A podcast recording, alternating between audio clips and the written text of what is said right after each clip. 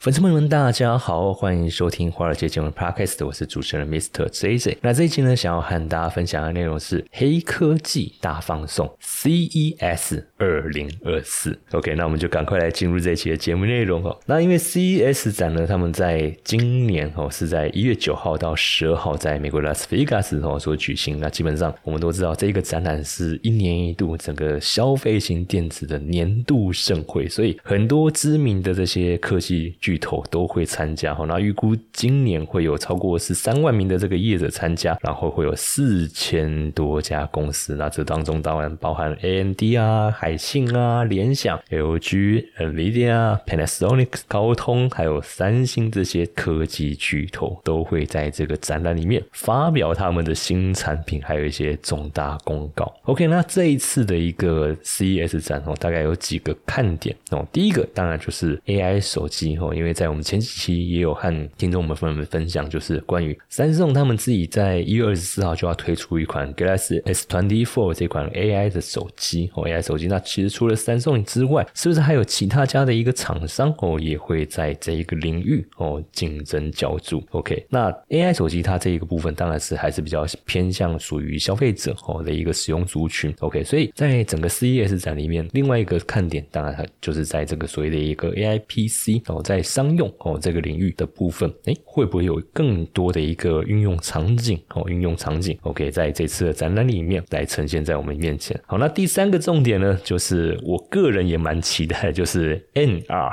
哦 NR 的这一个扩增实境的一个区块。OK，那因为坦白讲，现在不管是 VR、AR 还是 NR 装置，我都觉得使用起来没有那么的一个便利。就算你的硬体规格再好哦，你要么就是有一条实体。的 cable 线要去接到你的那个终端，不管是电脑还是任何一台机那种主机机器哦。那另外一个就是啊，那个装置本身真的不算轻。那你说九代哦，真的没那么舒服 哦，没那么舒服。当然，呃，新款的一定会越来越做改进了。可是我觉得走到最后，能不能它是一个我们随身可以带在路上的一个随身用品？我觉得这会是决定它会不会是成为我们日常生活的一个。日用品的一个非常关键的因素，要不然我不可能走在路上，我还要再戴一个那种头盔，然后在在路上这样逛大街吧。这个看起来是嗯有点不太好看哦，甚至我讲难听，真的是有点笨笨的，有碍市容。OK，因为坦白讲，在一起玩家那部电影嘛，就是啊也蛮那部电影真的蛮久。一起玩家那部电影那个后面有一个场景，你就会看到很多玩家就是戴着那个那种头盔，有没有 VR 头盔，然后在街上这样跑来跑去，跑来跑去的。OK，那那个场景。我就觉得看了我都觉得很好笑，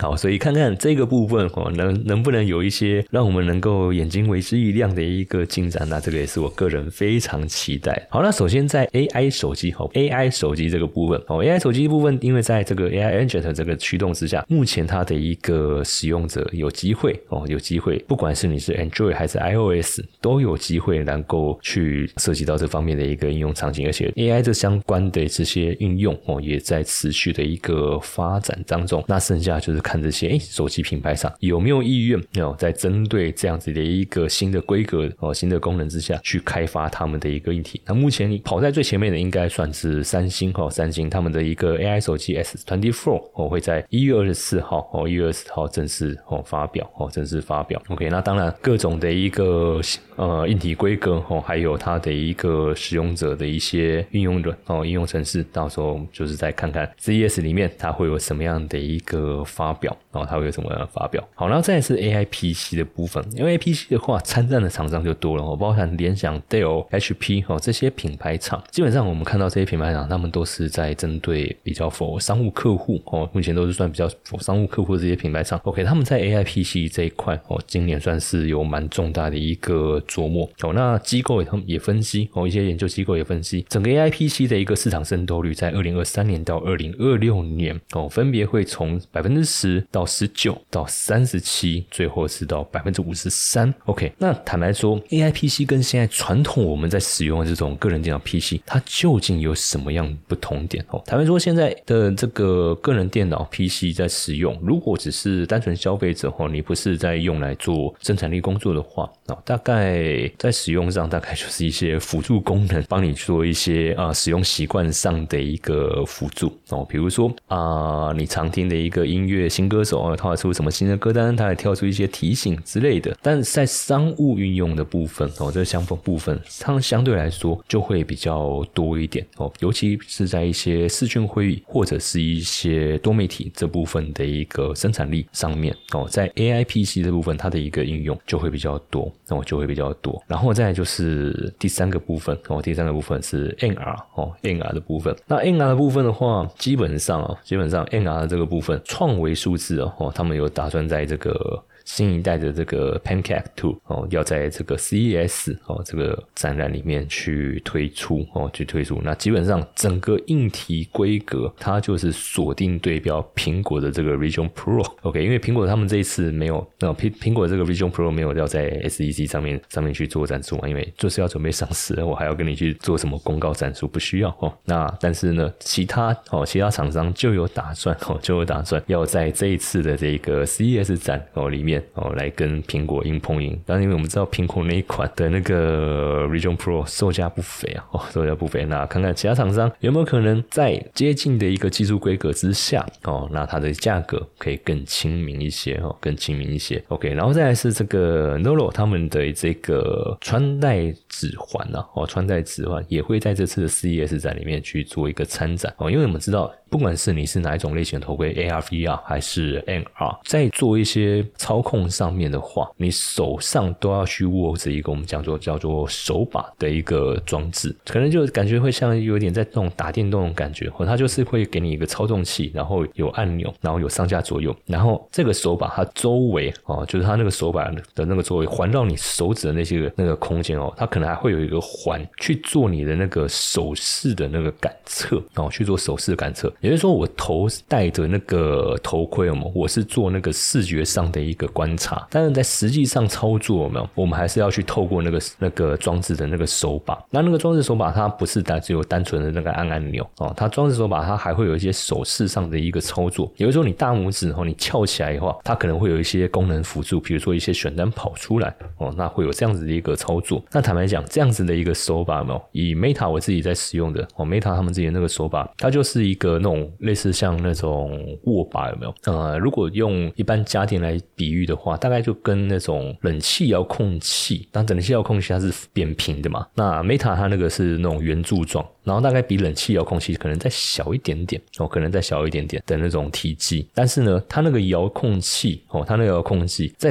顶端的部分，它又会有一个环跑出来哦，也就是说，你大概想象一下，就是把一个那种甜甜圈，我们粘在那个遥控器的前端，然后你那个拇指就会伸到那个甜甜圈那个那个那个空间。好，那当然那个我讲甜甜圈这个，可能哦，有些听众朋友听了想啊，又饿了。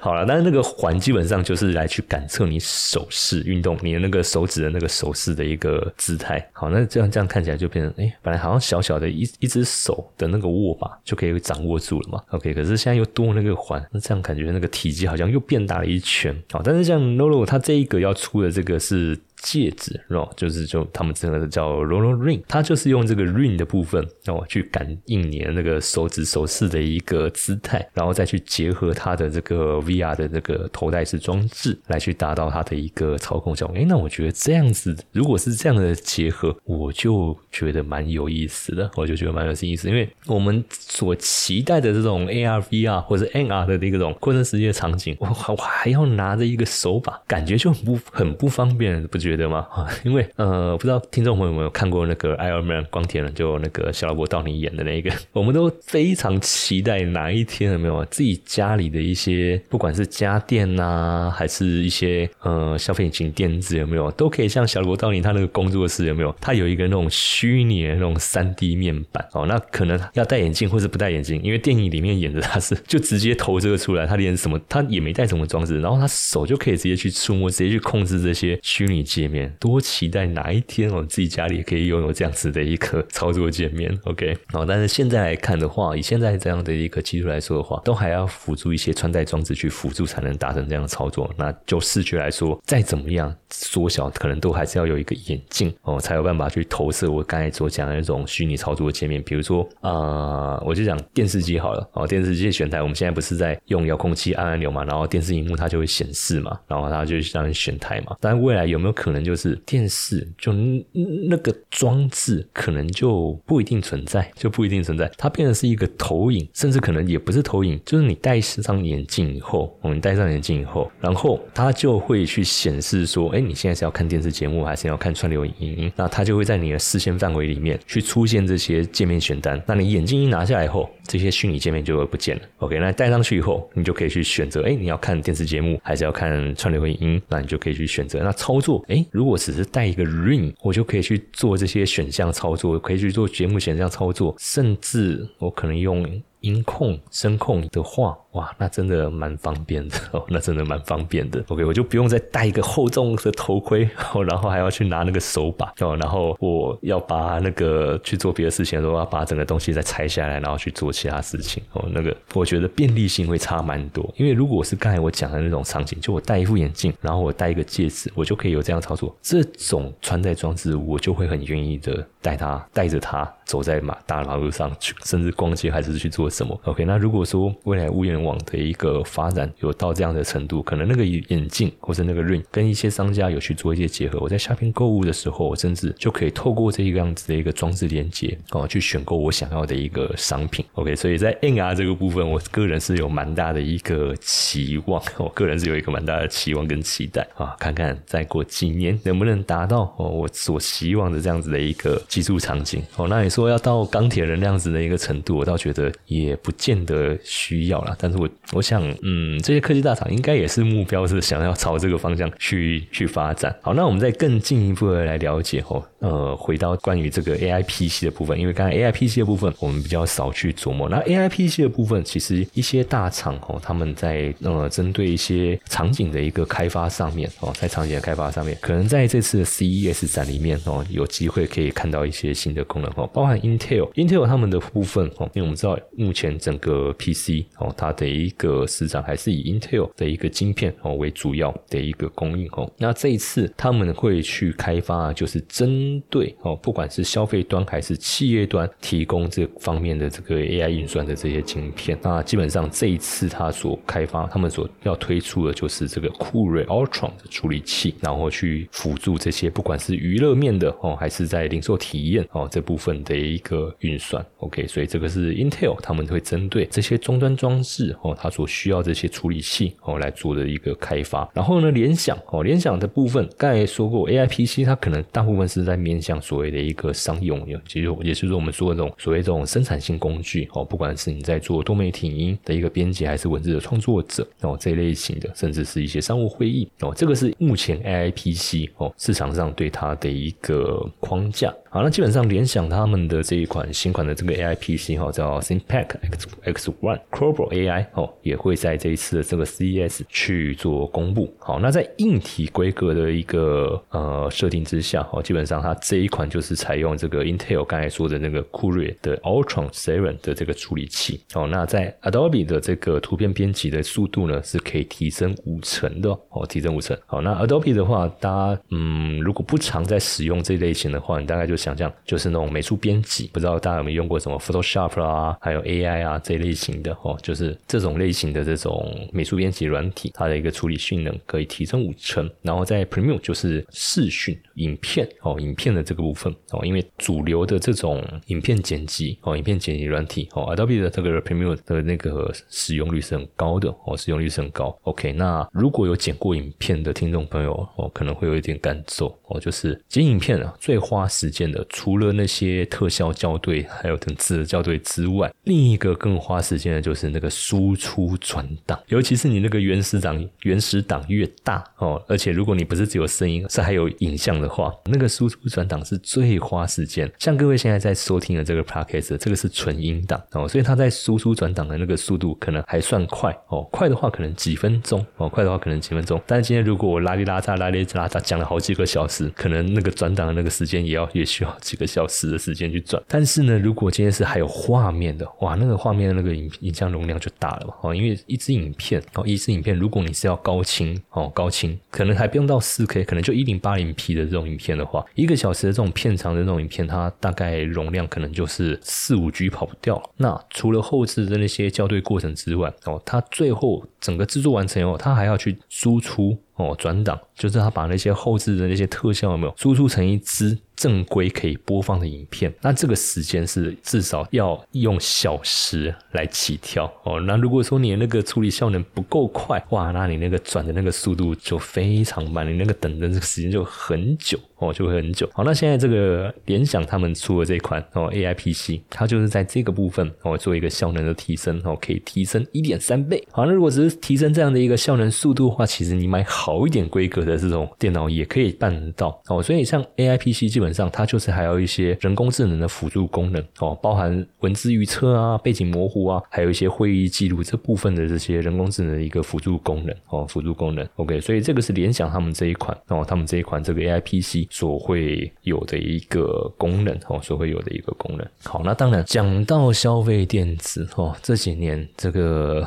呃，我们说它真的是当红的这个榨汁机啊，NVIDIA 辉达。哦，辉达，辉达肯定是这一次 CES 展的这个。我们讲是重头戏，重中之重。因为不论你是哪一种类型的这种终端装置哦，AI PC 也好，手机也好，还是你的那个 AR 也好，大概跟回答都脱离不了关系。OK，因为他们就是在现在就是在主打这一方面的，然后主打这方面的这个高效能运算的一个晶片。好，那当然这一次 CES 展的话，回答他们预计要展出的是他们的 G Force 的 RTX 系列最新的这个。显卡，讲到这个显卡，我心中这一股火就默默的燃烧起来。因为早年哦，尤其在二零一七年那个时期，哇，那个显卡的那个乱象哦，那个价格，他们没事去弄什么矿机，想到我就心中一肚子一肚子火就起来了哦，导致我们这些一般正常的一些使用者哦，想要买一块好一点的显卡都买不到哦，都买不到。那个去光华台北光华商场问那个零售商家说啊，没有了，刚才那个一批哦，说要来做那。那个加密货币挖矿的都把货都扫光了，你要找就去二手二手卖场找吧，看着你是要去露天还是要去雅虎拍卖，看你有没有办法找得到。我就找是找得到，那那个价格就不是那种一般的那种零售价格，那个的一定都是被二手黄牛炒炒上又又都炒上去了，而且那个坦白说也不见得是那种有原厂保保固的，搞不好那个都是被开封过的那种不良品啊。所以当时哈，从二零一七年整个显卡市场哈就整个就炸锅了。好，那当然回过头来这一次哈这。一次整个这个 CES 展，哦，回答他们要推出的，哦，回答他们要推出的这个新的新系列显卡 RTX，嗯，就型号来说了，还是在四零系列，哦，还是在四零系列，哦，因为在 COVID-19 那段时间，哦，COVID-19 那段时间，我印象很深的，就是因为他们 RT 系列那个旗舰型旗舰卡，哦，四零九零那一款出来，哇，那一款那个真的是很夸张的一个规格，基本上如果你只是拿来打 game 的话，哦，玩游戏的话，那个 RT 的是四零九零那个规格根本就。就是呃，我们说就是那种过度规格了。哦，是不是完全用不到那么高的效能？如果用一些玩家在讲话，那个叫效能溢出。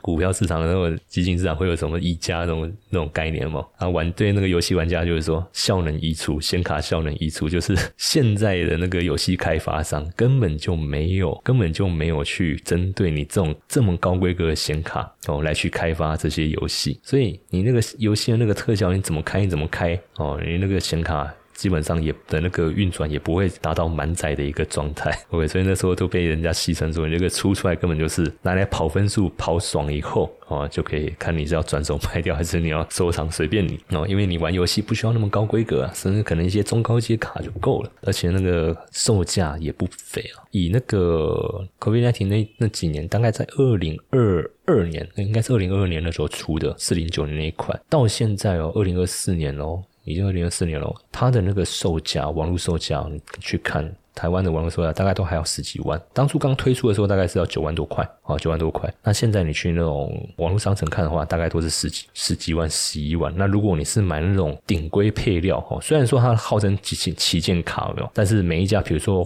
华硕啊，还是技嘉，他们在用的那个配料，还有它那个的那个用料那个规格，它还是有会有一些区分。哦，那如果你买那种是那种顶规的那种卡显卡的话，大概十三万、十五、十四万都跑不掉。十三万、十四万都跑不掉。如果我去看那个 PC 用那个价格的话，啊，数是它那个四零九零的那个顶规卡大概要十四万，将近十五万的那个规格，哦，所以非常贵。好，那当然他们这次要推的不是那个旗舰卡，他们这次要推的是那个呃，另外比较算也算高阶，当然算是属于那种中高阶型的那种四零七零跟四零八零。那这两款卡。基本上已经是之前就已经推出过，那只是说这次在推的是升级版哦，升级版。因为像我自己，我就是那时候真的没办法，因为旧的那台电脑我已经用了。呃，应该八年了吧？就我在前一台电脑已经用八年，OK，那个真的是要跑一些现在的一些软体，真的已经跑不太动，所以没办法，只好换。那我个人的话，一定还是会去习惯性的搭配一块独立显卡，所以我那时候是买那个四零七四零七零的哦，就是 NVIDIA 他们的那个四零七零那一块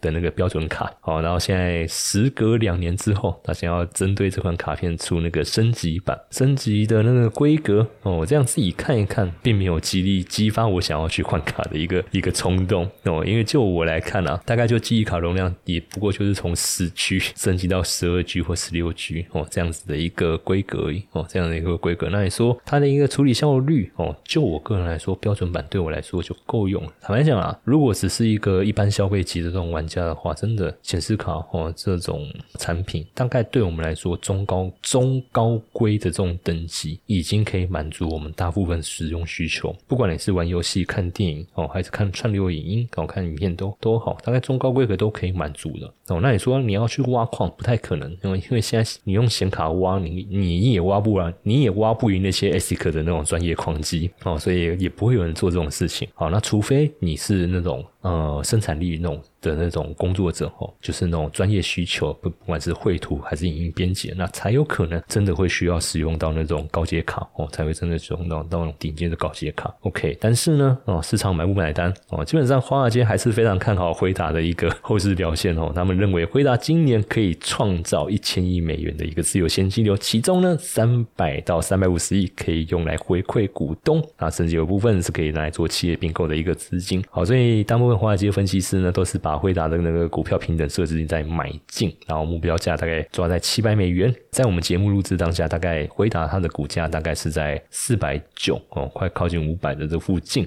哦，快近五百这附近。那当然就会有一些机构就就会有机构发表一些利多的一个报告哦，趁着这是 CES 展的时候，而且呃，接下来整个美股就要进入这个超级财报周了嘛哦，那。肯定哦，也会有一些相关性的一个题材哦，伴随着这些报告一起出来。然后再来就是关于这一个一些呃 NR 头盔的部分然哦，NR N NR NR 的这个领域的部分了哦，因为刚才提到前面提到关于辉达哦，它主要是在做这个，他们这次可能就是针对晶片这个部分哦来去做一些发表，但是对于呃其他应用，包含。AI 手机哦，还有 AI PC 哦，然后再就是 AR 的这一个装置哦，AR 的一个装置，它会有些什么样的一个发表？以 Meta 来说的话，他们的这一款 AR 的眼镜哦，就是猎户座哦，是。他们这一款产品的一个原型款哦，那会在这一次的这个 CES 去做一个发表。OK，那他们真正会上市贩售的会是在二零二七年哦，二零二七年去做这一款产品的一个贩售，所以蛮期待哦，蛮期待。如果真的哦，不管你是什么 R、AR、VR 还是 NR，拜托，如果这个产品哦是能够哦规格。